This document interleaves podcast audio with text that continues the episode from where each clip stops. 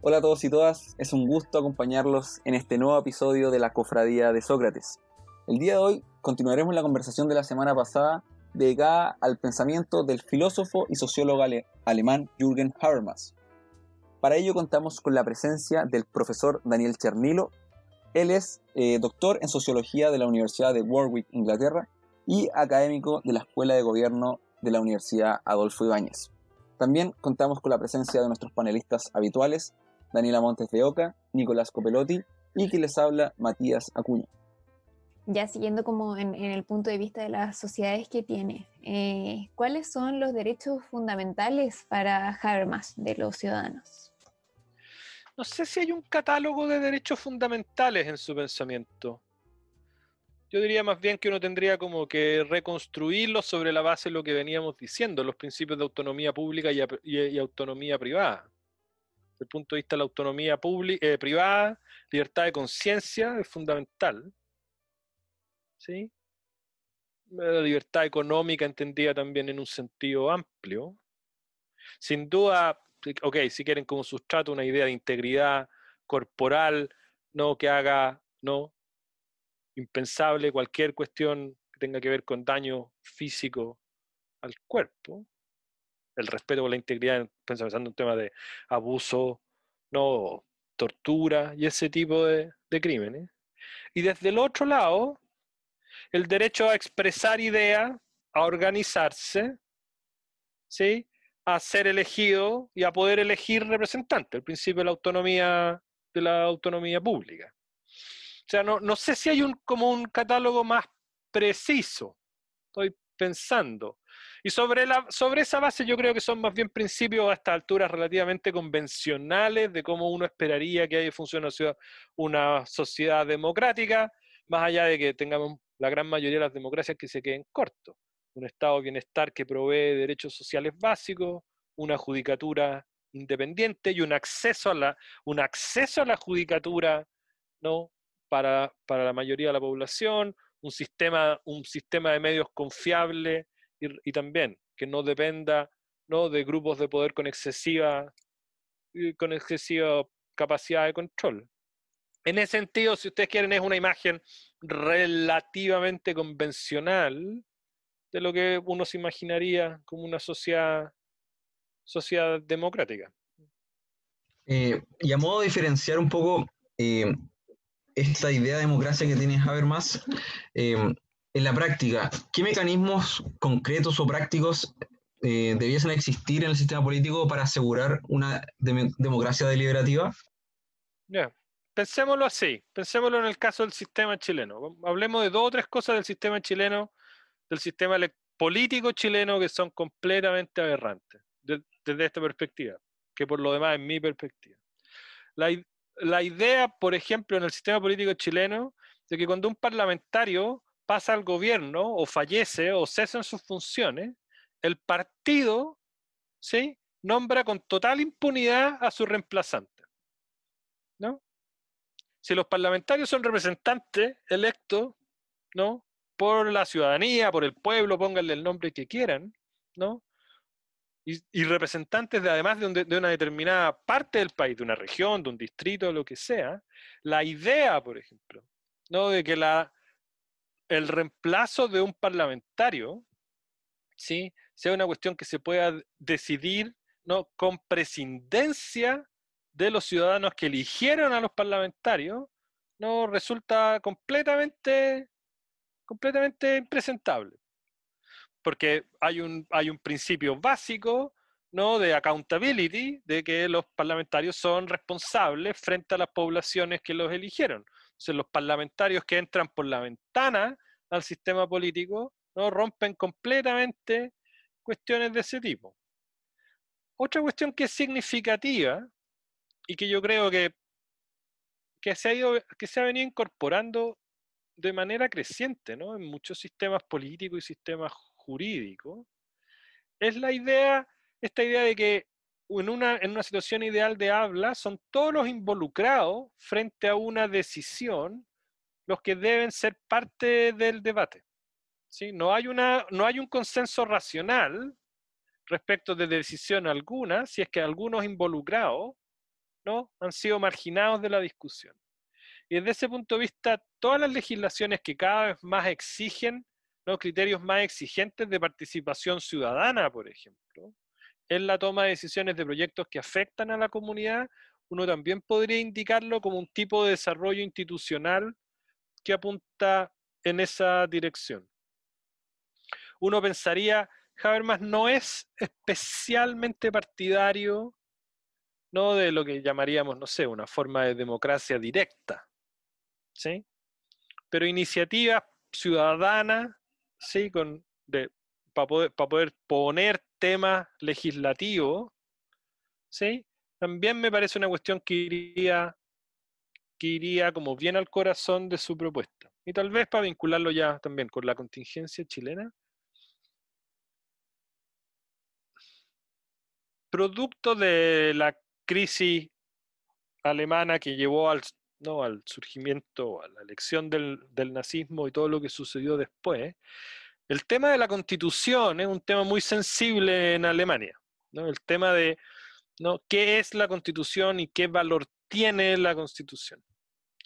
Y desde ese punto de vista, los textos constitucionales son efectivamente el marco más general dentro del cual nos ponemos de acuerdo sobre las reglas fundamentales de la convivencia democrática. Y eso tiene tal vez dos características. Por un lado, una concepción relativamente económica, mínima, de qué es lo que debe figurar en la Constitución. Es decir, una Constitución que realmente sirva como casa, ¿no? como marco general, no puede ser una Constitución que tenga demasiados detalles, porque los detalles ¿sí? La operación pequeña es lo propio de la política y es lo propio de que además lo, que uno espera es que esas cosas cambien en el tiempo. Porque generacionalmente las cuestiones cambian, porque el cambio climático hace que las cosas cambien o por lo que sea. Pero por otro lado, los principios más fundamentales de la Constitución deben estar consagrados con tal nivel de profundidad, deben ser tan exigentes, ¿sí? que haga si no imposible, prácticamente imposible, su modificación. Es decir, lo poco que quede adentro de la Constitución debe efectivamente ser un derecho medio inamovible. En el caso alemán eso es muy significativo porque lo que hay detrás es la idea de que más de un millón de ciudadanos alemanes de origen judío ¿no? fueron privados de sus derechos de ciudadano ¿no? y fueron asesinados por el propio Estado. Entonces, la idea de ¿no? que los derechos fundamentales son fundamentales con mayúscula y ningún régimen, bajo ninguna circunstancia, ¿sí? puede arrogarse la potestad de privar a ciudadanos de esos derechos fundamentales es bien significativo.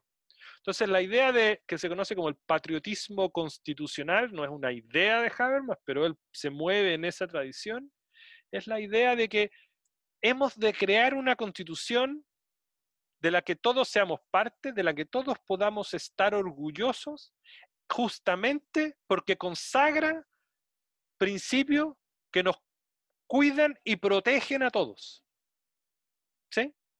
Y desde ese punto de vista, no, en el debate constitucional que se viene, yo creo que es una, va a ser una, una cuestión, una discusión interesante, porque parte de lo que está en juego con esta de la regla de los dos tercios, los principios contramayoritarios, por un lado está esta idea de que puedan haber determinados vetos para determinadas políticas, pero por otro lado está el resguardo de que no producto de una mayoría contingente, ¿no?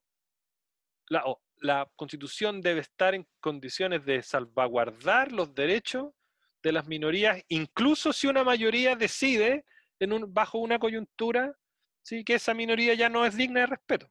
Entonces el debate constitucional también es una cuestión bien significativa para Habermas asociado a esta idea de derechos fundamentales y de principios fundamentales.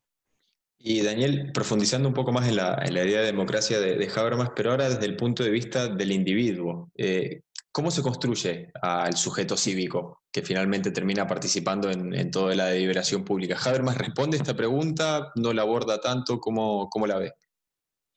A ver, su, trabajo siempre se mantiene con un nivel de abstracción que hace como difícil traducirlo como a cuestiones como más concretas. Pero respecto como del ciudadano habermasiano, yo creo que uno, podría como pensarlo en los siguientes términos. Habermas, cuando discute a finales de los 90 y a principios de los 2000 sobre la idea de, de cosmopolitismo y la idea de globalización, él hace el siguiente diagnóstico. Él dice, la idea de nación, ¿no? Tiene un doble rostro, ¿no? Tiene una doble cara. Por un lado, y esto históricamente es cierto también para el caso de América Latina, ¿no? el discurso de la nación, de la autonomía nacional, tiene un contenido democrático, un contenido emancipador, ¿no? En que una clase se saca de, encima a otra clase, o un grupo se saca de encima a otro grupo foráneo, ¿no? En el caso de los imperios. El problema es que desde la segunda mitad del XIX, en buena parte del siglo XX, la nación ha mostrado que tiene esta otra cara, que es una cara más chauvinista, una cara más excluyente, una cara más xenófoba. Entonces, la idea de nación ¿sí? está, por un lado, asociada histórica y a rato incluso filosóficamente con la idea de autonomía que Habermas defiende, pero al mismo tiempo con la capacidad brutal de volverse contra un grupo de ciudadanos ¿no? y transformarlo en ceniza. Entonces, el ciudadano habermasiano, uno diría, es un ciudadano que reconoce y se siente parte de sus tradiciones nacionales, pero nunca a costa, nunca por oposición, nunca en competencia con otras tradiciones nacionales, que se puede sentir orgulloso de aquello que sucede en su país sin por ello tener que transformar ese orgullo en una competencia, en una guerra, o en un principio excluyente contra otros. ¿Sí? Entonces Habermas usa este argumento de la que que vivimos hoy día en una constelación postnacional, no para decir, como algunos teóricos de la globalización, que el Estado-nación se acabó, sino para afirmar, afirmar más bien que la idea de Estado-nación hoy día no es una idea evidente, no es una idea que a dar por descontada o como una cuestión natural que va a durar para siempre, sino que requiere una apropiación reflexiva. Entonces, hacerse cargo de los crímenes de nuestra historia, y todos los estados están fundados en algún momento sobre guerras civiles o guerras contra otros grupos, ¿sí? que no fueron precisamente sujetos de derecho. Ese proceso reflexivo, ese proceso de aprendizaje es parte fundamental del proceso de construcción nacional. Por poner un ejemplo, en la década de los 80 se generó en Alemania lo que se conoce como el el debate de los historiadores que empezaron a hacer una suerte de revisionismo respecto del rol de, algún, el rol alemán en el holocausto. Y Habermas fue, fue súper duro contra ese revisionismo. Decía, la identidad democrática alemana se basa en la idea de que hemos aprendido la lección terrible de lo que los alemanes fuimos capaces. Del momento en que esa lección empieza a disolverse, ¿no? aumenta el riesgo de volver a repetirla. Entonces, el aprendizaje de los crímenes de la propia historia. Yo creo que esa es una cuestión como bien significativa para el caso chileno, sin duda en relación con los pueblos originarios. ¿no? Entonces, esa, esa, ¿no? esa suerte de orgullo asociado al hecho de que vamos aprendiendo de nuestros errores y hacemos lo posible por, corregir, por corregirlo, no porque somos mejores que los del lado. Habermas usa mucho esta idea como de aprendizaje normativo en ese sentido. O sea, que aprendemos colectivamente que hay cosas que no queremos hacer. En el caso de la dictadura en Chile, ¿no? Hubo, y eso es una discusión que vuelve a estar abierta ahora, el tema del nunca más, de las violaciones de los derechos humanos. No, ese es un proceso de aprendizaje normativo. O lo que está detrás de esa idea de nunca más es la pretensión de que entonces aprendemos de las lecciones de nuestra historia para evitar que se repitan. Y ahora te quería preguntar, para terminar esta subsección de democracia y luego pasar como al cosmopolitanismo, eh, ¿qué opinión eh, tiene Habermas, Habermas de la tecnocracia? ¿Quiénes deberían gobernar según él? ¿Se acuerdan cuando les dije la idea como de legitimidad de Habermas tiene esta doble dimensión, una que es siempre lingüística y otra que se tecnifica más? O sea, el, término técnico, el término tecnocracia está construido de forma tal de que en el fondo es un uso y abuso del conocimiento técnico, ¿sí? Para acotar, restringir, reducir, ¿no? el espacio de la deliberación democrática. Desde ese punto de vista, el pensamiento de Habermas no es, es un pensamiento democrático y no tecnocrático. Pero Habermas acepta de manera fundamental que el conocimiento técnico juega un rol en la sociedad contemporánea, que no hay tal cosa como una sociedad contemporánea sin tecnología, sin conocimiento experto, sin medicina, sin expertos en educación, sin psiquiatras, sin, ¿sí? sin físico y químico, y ese conocimiento experto no debe primero tener total autonomía para poder desarrollarse en los centros de investigación y en las universidades. Y por cierto, desde el punto de vista de su aplicación, debe quedar sujeto al control, al control democrático como cualquier otro ¿no? forma de conocimiento o forma de acción en la sociedad. Entonces, no, no es un pensamiento tecnocrático porque privilegia la de- deliberación pública, pero dada la complejidad de la sociedad contemporánea, el conocimiento técnico no es reemplazable por la deliberación democrática. ¿no? Los buenos deseos de los políticos ¿sí? no controlan la inflación por sí misma. Hay un conocimiento técnico ¿sí? que es condición de posibilidad de una sociedad democrática también. Nuestras sociedades son muy complejas. ¿sí? Las decisiones respecto de cómo construir hospitales ¿sí? no son decisiones decisi- hay una decisión general que es democrática y una decisión específica después que es de conocimiento técnico. Y retornando al, al tópico de los estados-nación y, y a la esfera del cosmopolitismo, ¿cómo se aplica la teoría de Habermas a- en el ámbito internacional? Habermas ha escrito bastante sobre eso, eso buena parte de sus escritos entre como el año 95 y 2005 fueron, fueron sobre esos temas.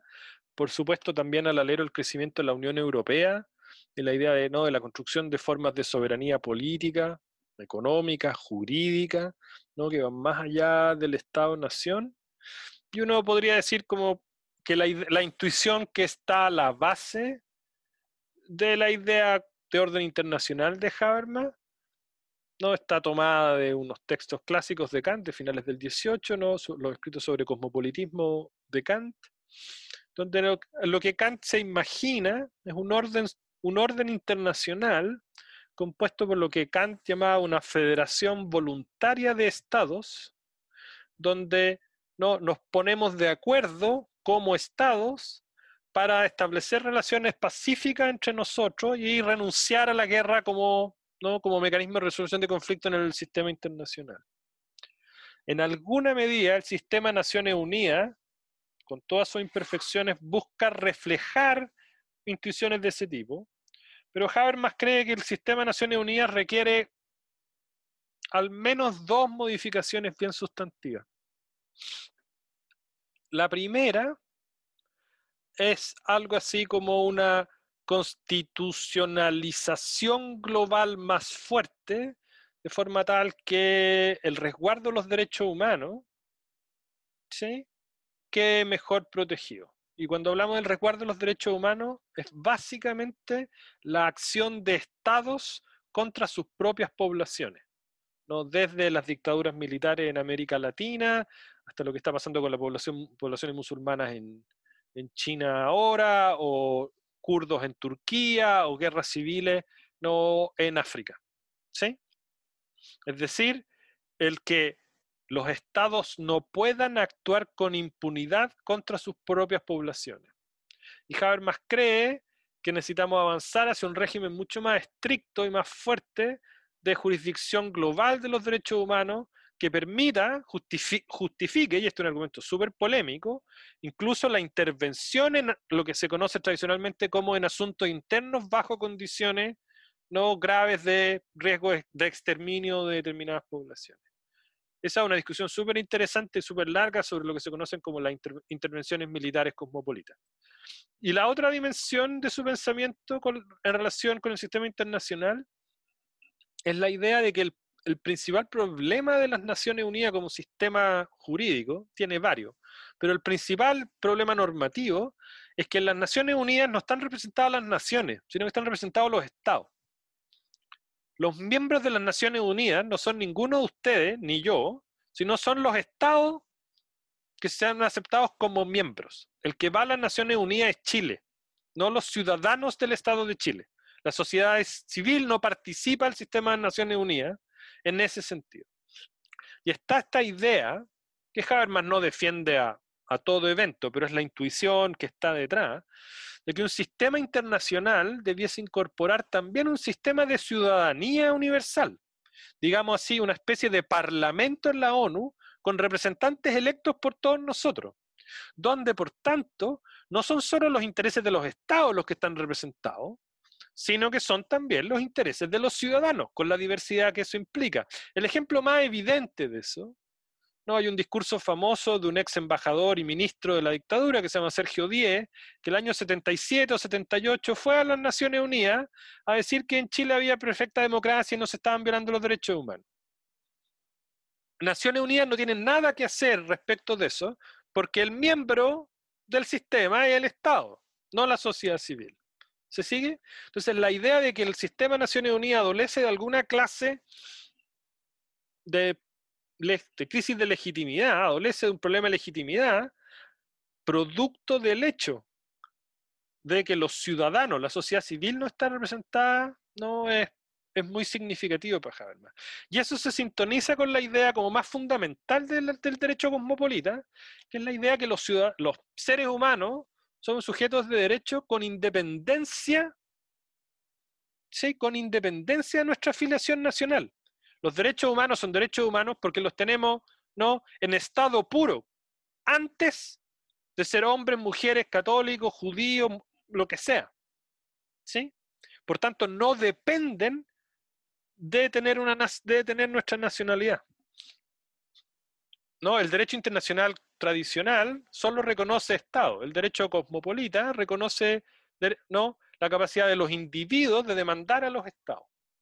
Entonces, esa esos déficits eh, son bien significativos para Habermas.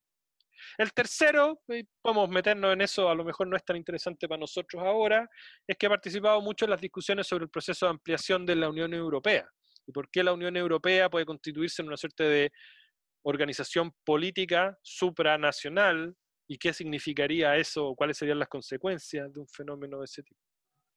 Y Daniel, profundizando un poquito más en las instituciones internacionales que se, se, han creado em, y considerando que participan muchos estados que tienen culturas totalmente diferentes, algunos entre ellos, ¿qué, qué puntos en común deben encontrar estas instituciones para ser legítimas a los ojos de todos?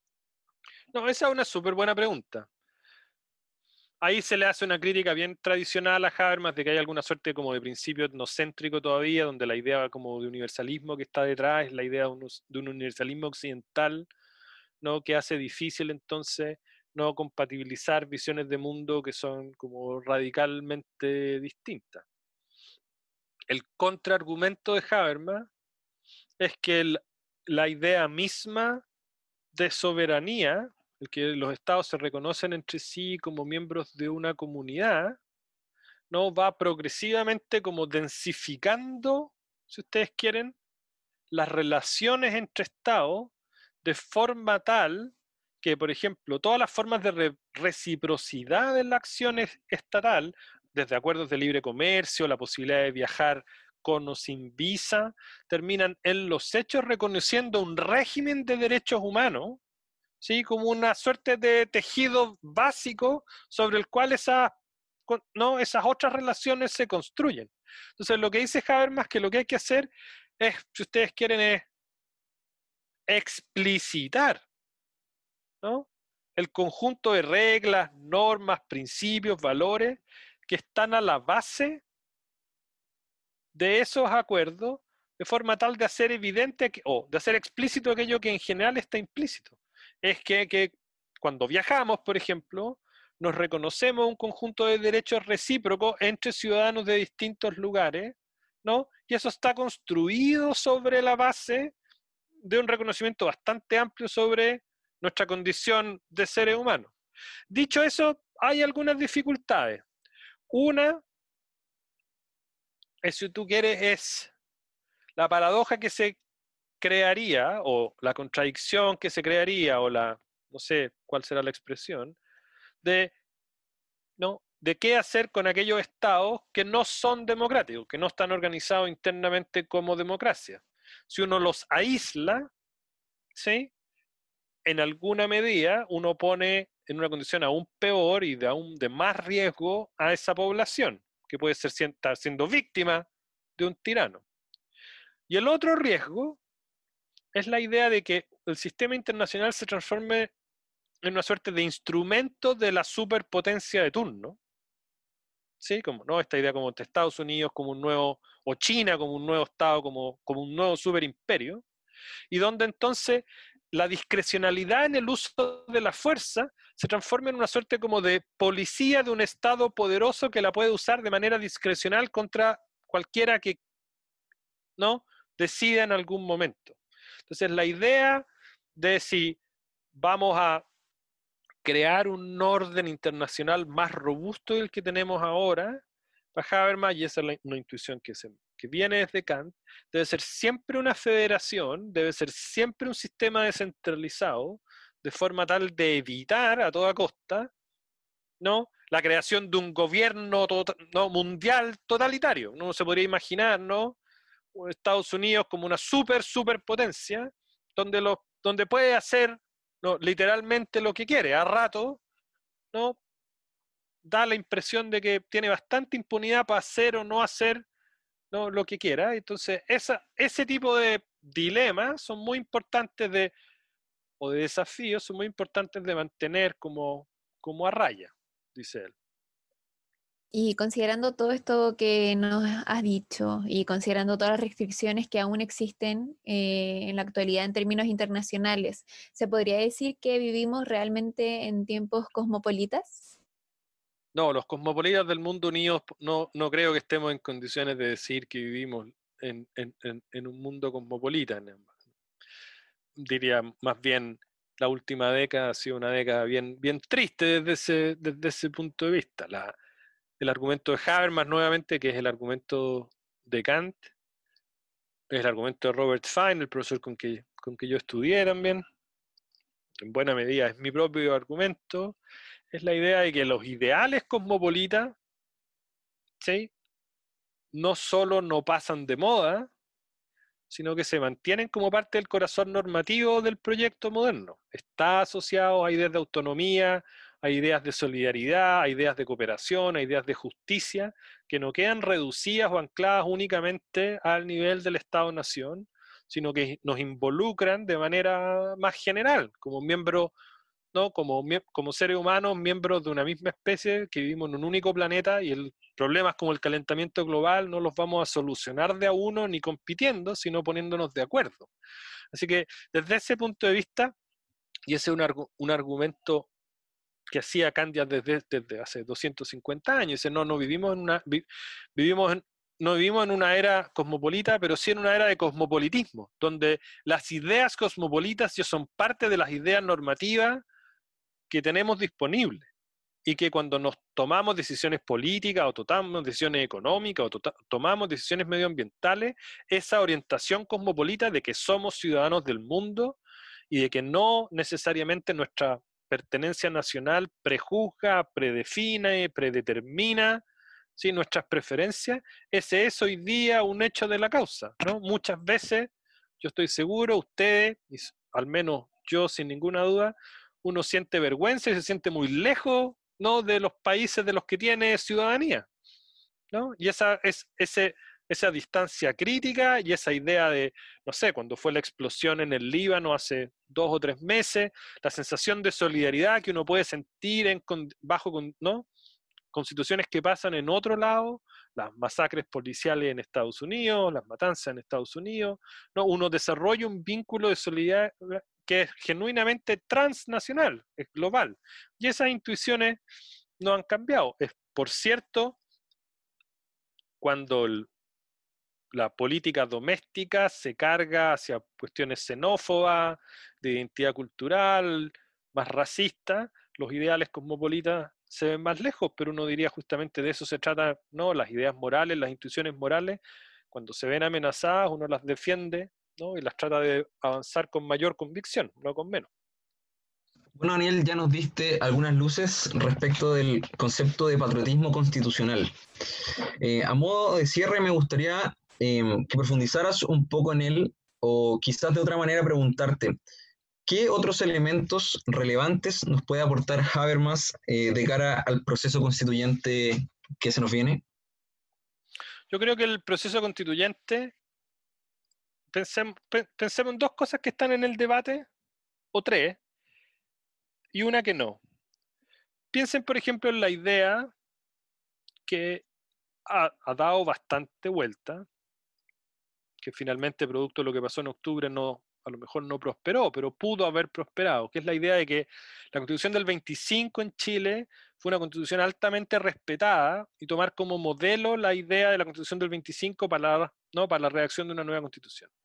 Eso no lo podría construir en clave habermasiana como una idea de patriotismo constitucional. Es el orgullo que los chilenos sienten por una constitución que era democrática para sus tiempos, que permitió estabilidad en el país, que permitió la profundización de la democracia y de los derechos sociales en el país, y que lo que hacemos entonces es traerla al siglo XXI ¿sí? para los nuevos desafíos.